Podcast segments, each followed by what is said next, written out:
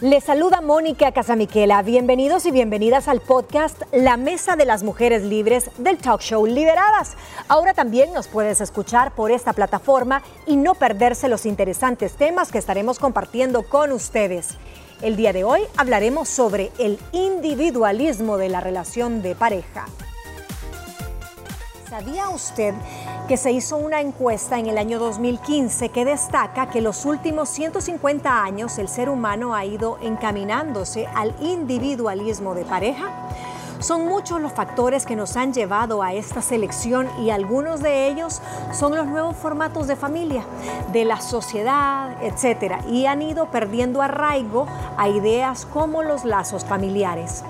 La frase que antes era sin ti no soy nada, ahora se ha convertido en yo, conmigo, mi, my, se, moi, solo yo, de mí para mí, me amo, me caso conmigo misma. Ese nivel de individualismo es el que tenemos. Así que bueno, abramos esta, esta plática, esta mesa, chicas, eh, compartiendo un poquito, no solo los datos, sino que también esta tendencia de una sociedad individualista, ¿consideran ustedes que es uno de los factores o los ejes principales? Sí, Moni. Fíjate que mm, cuando me puse a investigar del, tema, dije, ok, realmente sé que es individualismo, porque uno lo primero que piensa es egoísta. Y no. Y que me voy a buscar, y la primera definición que te ponen, y, tiene que ver con, con, la pregunta que tú decís, que si tiene una influencia social, ¿no? La primera definición que te da es que es un movimiento político o filosofía que una institución o una persona, ¿verdad?, profesa en cuanto a que lo que más valora son los derechos, eh, la dignidad del individuo con respecto a los grupos, ¿no? Incluidos una pareja, ¿no? Que considerado un grupo de dos, ¿no?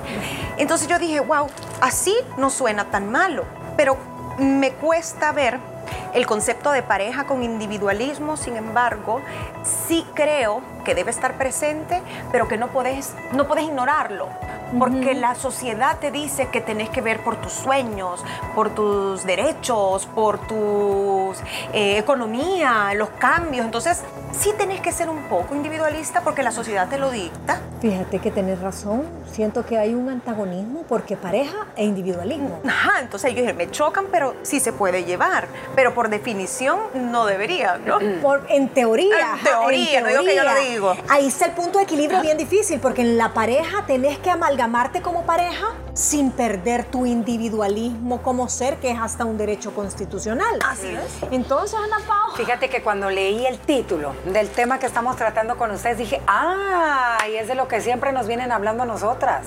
Hay que tener tu, ser individual, o sea, tus tiempos, tus momentos fuera de la relación de pareja, porque es importante y es sano. Y oh, vaya sorpresa que me llevé, Mónica, en el momento que empecé a indagar un poquito en este tema.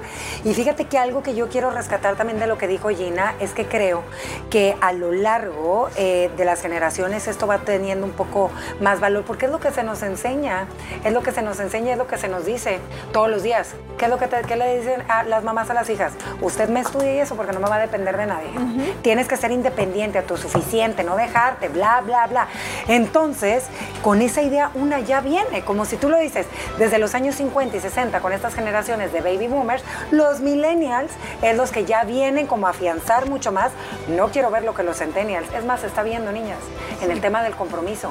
¿Cuántos eh, chavitos, chavitas centennials ya no es que le tengan miedo al compromiso, es que no quieren comprometerse en atarse con alguien porque yo soy yo, mis sueños son míos y yo y yo hasta el final. Y fíjate que qué bueno que traes esta parte porque yo lo tenía como un dato curioso, pero, pero creo que es momento de, de debatir sobre este mini subtema, el tema de los millennials.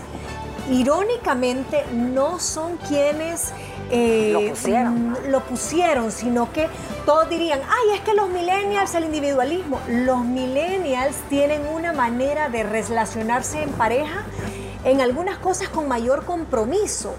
Tú ves a niños, porque para mí todavía son niños o jóvenes, saliendo del colegio en último año de bachillerato, todavía ni siquiera habiendo entrado a la U, y tú ves el nivel de compromiso de un noviazgo de verdad, con cero individualismo, que hasta es chocante las épocas en las que yo era novia, a donde era una relación de fin de semana, te llevaban a un sorbete, la película del cine de las 3 de la tarde, pero ahora el muchachito de 16, 17 años, casi que, no, es que mira, tengo que pagarle no sé cuánto, eh, le voy a ir a pagar el, que le están haciendo las mechas en el salón.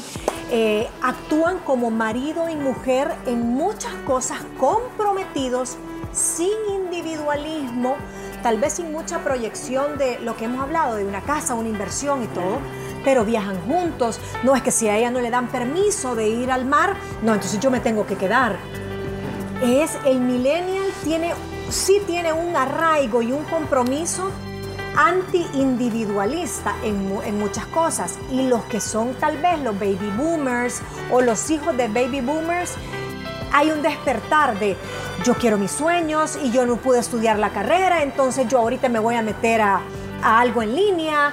Eh, no sé generacionalmente qué, análisis tienen con eso. Fíjate que yo me parece que es bien contradictorio y cuesta generalizar, ¿no? Pero vaya, ¿quién está en medio? La generación X, pongámoslo así. Si esto empieza en los 50, 60, ¿no? Con los baby boomers, claro, porque había también un boom económico, las fábricas, eh, empieza la globalización, 70, 80, 90, entonces sí creo que todo todo está construido o ha ido evolucionando de forma que no volvamos más consumistas, más individualistas. Y como te digo, no necesariamente es malo si no lo llevas al límite, porque yo comparto lo que tú decís, yo veo estos jovencitos que son novios, que se van a estudiar fuera, que ponen distancia por medio y probablemente siguen de novio los cuatro años de carrera y regresan y se casan con ellas. Entonces, creo que no necesariamente es que no se quieran comprometer, pero anteponen las, sus experiencias o su título o la experiencia laboral antes de dar el paso tal vez de un matrimonio. Así lo veo yo. No es tanto que no se comprometan, pero tal vez ya no están tan pegados a la tradición de tener que irte a la casa vestida de blanco. O al año de casada, si no has quedado embarazada, ¿qué ondas? Entonces, creo que en esa parte, esa modernidad la tienen, pero han vuelto a creer en las relaciones. Porque por otro lado vemos los boomers, ¿qué pasa? Se están divorciando. Exacto. Se cansaron. O, yo que soy generación X, ¿me entendés? Ahorita yo tengo un montón de amigas de mi edad como decimos en, el salvadoreño, en el dicho, a la vejez viruela, a esta edad te venís a divorciar. No, es que quiero perseguir mis sueños, es que quiero ser feliz, es que realmente ya me harté, es Ahí que no está sé cuánto. Sabes, yo también que creo que es bien cultural, niñas, porque creo que, y lo hemos platicado varias veces, acá en nuestros países latinos, es, es eh, así nos educan, ¿me entiendes, Moni? Versus a otro tipo de países un poco más open mind, como son los Estados Unidos o son algunos países eh, europeos, donde no es miedo al compromiso, sino simplemente es mi forma de, que me educaron. Yo prefiero con lo que voy a trabajar viajar, no me quiero casar, no quiero pagar alquiler, no quiero pagar una boda, no me interesa, ahorita no, entonces no. ¿Me quieres y te quiero? Sí, pero tú trabajas para lo tuyo y yo para lo mío, ¿eh? Porque a mí no me interesa. Entonces yo creo que sí es más cultural y sí creo que esto se da más a la mejor. Y fíjate que los millennials, pero ya que están un poquito más más jovencitos. Yo creo que tanto mi generación y la de Gina, creo que todavía el compromiso obviamente sí se ve más.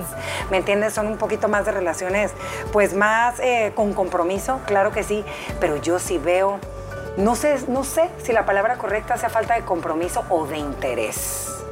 Es que ahí puede darse las dos cosas. Yo creo que hay, hay más opciones en la vida, ¿no? Vaya, en la pandemia que descubrimos, que podemos trabajar de varias cosas a la vez desde la comodidad de tu casa. De tu casa. O si quieres andarte a trabajar o, emprendo y yo pongo mi negocio que es mío. Tú seguís con tu empleo, trabajando desde casa, vaya, y así traemos más pistillo a la casa, ¿no? Digamos una pareja. Pero después, ay, yo quiero sacar mi maestría o a mí me ofrecieron un aumento, yo me quiero ir, tú no te quieres ir, entonces ¿sabes qué? Quédate dos años aquí, yo me voy allá. Eso se está viendo mucho. mucho. No necesariamente que se separen o que no se quieran comprometer, hay un compromiso, pero dicen, ajá, yo pongo esto en la relación, pero yo también quiero crecer. Es que, es que yo creo que, Gina ha dado el extracto perfecto de, de, este programa. O sea, sí hay compromiso, pero tú no renuncias dentro de ese compromiso a sueños individuales y sí los llevas a la mesa. Mira, mi amorcito, vení, fíjate que me acaban de ofrecer trasladarme a México. yo me voy a ir. ¿Cómo? O sea, ya le estás anunciando, yo me voy. ¿Cómo le podemos ¿Cómo hacer? le podemos hacer? Voy, vengo, viajas, te mueves conmigo, te darán alguna sucursal de tu empresa en México. ¿Quién están ofreciendo ¿Quién más? ofreciendo más? ¿Cómo, cómo armamos este modelo? Entonces sí creo que, que se da mucho por un tema cultural, como tú decís, Sí. interés, pero también hay muchas circunstancias Mira, que, que también provocan. se ve, Moni, por ejemplo, con el tema ahorita de la maternidad. Muchas mujeres y hombres, ¿eh? Ojo, porque esto va de los dos. Muchos caballeros quieren tener un hijo y formar un... Y ella, ah, ah, ah, ah, ahorita no es mi momento, perdóname, quiero sacar otro diplomado, quiero seguir viajando, quiero... bla, bla, bla. Entonces él dice, hey, no estamos en la misma línea y no es porque no te ame y no seas la mujer de mi vida. O al revés, tú quieres convertirte en madre y él dice, no, no, no, ahorita económicamente no estoy seguro, me va a hacer falta por recorrer y hacer. Creo que eso sí se ve. Ya volvemos con más de este interesante tema luego de la pausa.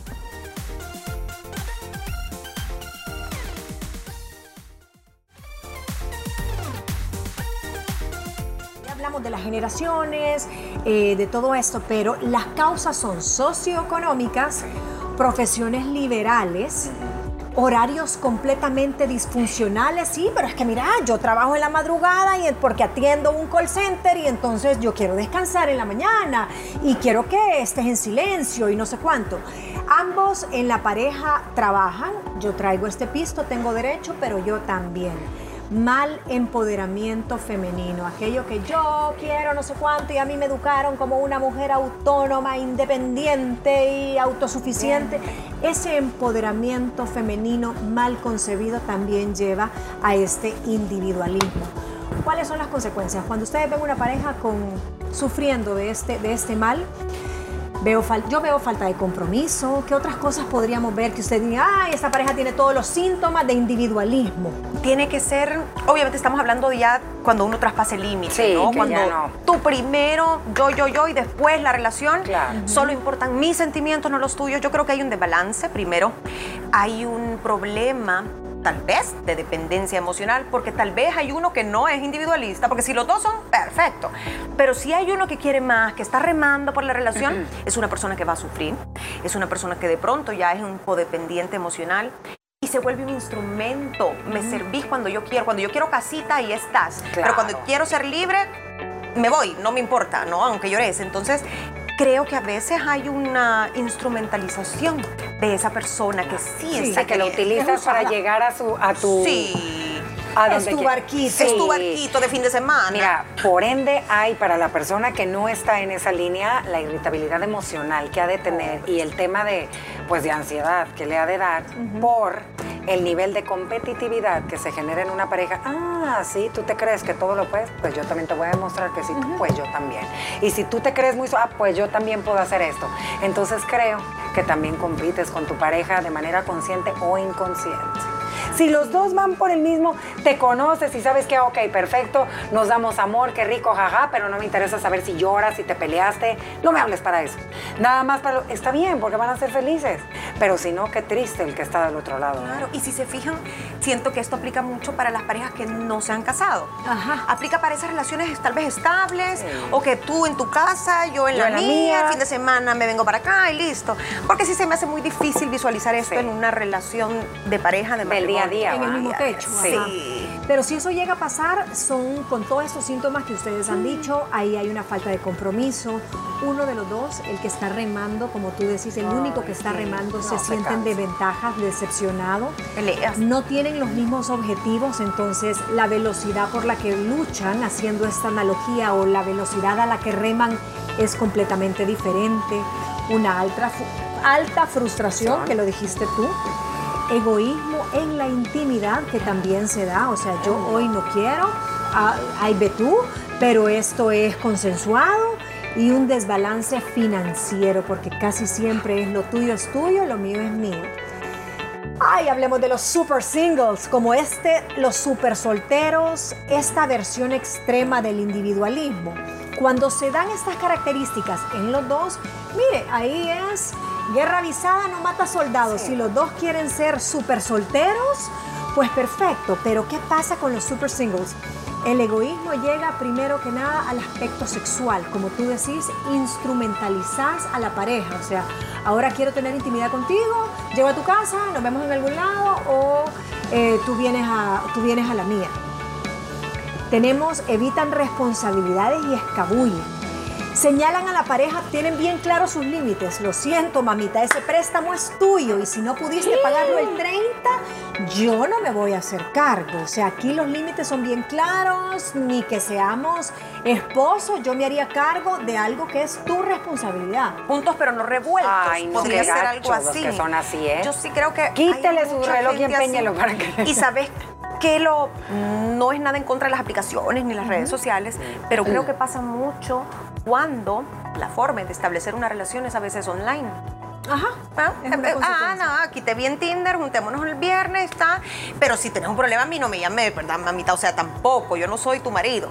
Entonces, Ay, no, es como sí, pero no guardemos distancia. Y saben algo bien duro de los super singles también. Esa es una. Y la otra es que no comparten tus preocupaciones. No, Deja de lado el que vos estés cortando, comiéndote las uñas para pagar un préstamo o para, qué sé yo, algo más grave, un embargo o lo que sea pero no comparten tus preocupaciones y te llegan a decir hasta cosas antiempatía. O sea, nada más te buscan para el ratito. Ajá, ¿y por, qué, ¿y por qué te estás preocupando eso? O si tu esposo te ve preocupada o tu pareja, te dicen, te veo cabizbaja, te, pasa, algo. No, aquí es, ay, mira, yo no sé, anda en su luna, en su mood, pero aquí yo sigo siendo mi modo super single y si le pasa algo, no es mi problema y, no me voy a clavar. Y sabes qué es lo más triste de todo eso, que como dijo Gina, ahorita en esta era en la que estamos, aunque, aunque muchas personas se conocen por aplicaciones o por Face y todos estos grupos, que al principio tú aceptas estar en igual, ah, no, no, yo, igual que tú, ¿eh? Nada más para lo que nos conviene. Más uno se quema. ¿Qué pasa cuando pasa esa línea delgada y entran los sentimientos de por medio? Ahí ya perdiste, porque tú sabías desde el día uno que esa persona nada más te iba a llamar, para, pero cuando tú tuvieras una emergencia o tú quisieras dar un paso allá, no va a haber. Creo que ahí sí hay que tener muchísimo cuidado. Es que, dime cómo los sentimientos... El que se enamora pierde. Sí, no, es que ahí o sea, imposible. Pero creo que en eso sí sabes, sí sabes desde el principio y si no pregunta y fíjate y tú decidís, es una decisión el seguir o no. Pero esta gente generalmente son relaciones abiertas, el famoso poliamor, de que sabes que no sos la única porque no te ofrecen exclusividad. Si sos un super single, la palabra lo dice, o sea, Superman de los solteros, sabes que no tenés exclusividad. Entonces, ¿qué esperas? Sí. Bueno, se nos está acabando el tiempo, pero tengo dos puntos que quiero tocar. Uno de ellos es compromiso e individualismo, que es prácticamente con lo que decía Gina, con lo que abrió esta mesa. Es como, no es compatible, o sea, es como hasta antagónico, pero realmente, según la Universidad de Notre Dame, sí se puede. Pues tenemos buenas noticias, dice, siempre y cuando se cree un espacio común para atenderse el uno al otro sin perder la esencia del yo. Es que mira, creo que es bien importante entender lo que hay, la importancia de en pareja tener tus espacios. Por ejemplo, el irte con tus amigas a tomar un café, ellos irse a tomar, o sea, no tienes que compartir 24/7 como hace muchos años atrás se solía hacer, pero eso no quiere decir que no vayas a estar cuando tienes que estar, ¿me entiendes? Que es al 100, porque es un compromiso, pero eh, el tener tus breaks, y tú no tiene nada de más. Tu espacio, tu momento. Como dijo Gina, un límite. Eh, tu, tu relax. Exacto, así que bueno, otra de las cosas. Ay, ay. Ven acá, Gina Ay, no, mira, yo sí te digo, solo para, para cerrar aquí mi, mi, mi aporte. Yo sí creo que uno tiene que tener un poco de egoísmo, pero en el buen sentido. Es decir, tu dignidad jamás está en juego. Eh, que te falten el respeto también. Tus hobbies, nadie más te tiene que decir por qué dejarlo de hacer, tu tiempo. Y tener momentos sagrados, es decir, ok, para ti una comida es importante, la cena, yo siempre voy a estar en la casa a las 7. O querés almorzar conmigo y no podemos casi nunca, una vez a la semana. Entonces yo creo que eso es parte de... Sí, estoy totalmente de acuerdo. Yo creo que esta última frase engloba todo. Se puede tener y hacer gala de ese famoso individualismo, eh, de ese empoderamiento femenino, de ese no perder la esencia del yo, pero si decidí vivir en pareja, ya sea en un formato millennial, sin tanto compromiso financiero o como los de la generación de nuestros papás que son baby boomers, o en mi caso que soy generación X, a donde hay otro nivel de compromiso, tal vez más férreo, más enraizado, con lazos de familia bien profundos y todo.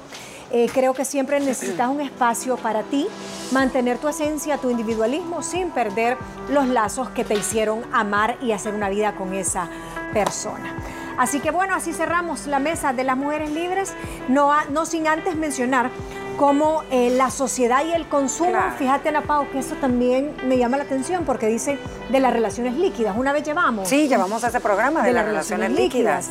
Que todo así, como agua entre los dedos. se, te, van. se te pierden, se te van. No tiene, no tiene no solo esencia, sino que no tiene solidez. ¿Qué pasa con esto de las relaciones líquidas? Hay un sociólogo famoso que se llama Sigmund Bauman ah, que habló sobre, sobre esto en el marco de lo que estamos hablando del individualismo y dice que la relación entre la sociedad de consumo que ahora te impulsan compre, compre, compre, consuma, consuma, consuma, se ha trasladado también al nivel pareja. Claro. Eh, ya no se case, que sea una relación líquida, que se evapora, si ya no te funciona, si no te da endorfinas. Al que sigue. Al que sigue, vuelva a comprar, vuelva a enamorarse. Entonces, Mira, Moni, yo sí creo que es bien importante y qué suerte aquellas personas que vivan en pareja y que tengan eh, a ese buen aliado, mejor amigo, porque todo en equipo es mejor, Moni, respetando tus valores, tus maneras de pensar. Sabemos que las relaciones pues va cambiando conforme van pasando los años y el tener un espacio propio no quiere decir que no quieras, llames y respetes a la otra persona. Pero ojo con esa línea delgada que uno puede dejar pasar o cruzar. Así que bonito tema, Moni, me encanta. Gracias por escuchar la Mesa de las Mujeres Libres del Talk Show Liberadas.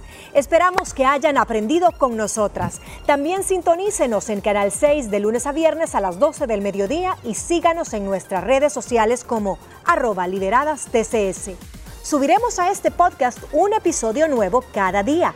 Mañana analizaremos el tema ¿Cómo saber si una oportunidad no es para mí? Hasta mañana.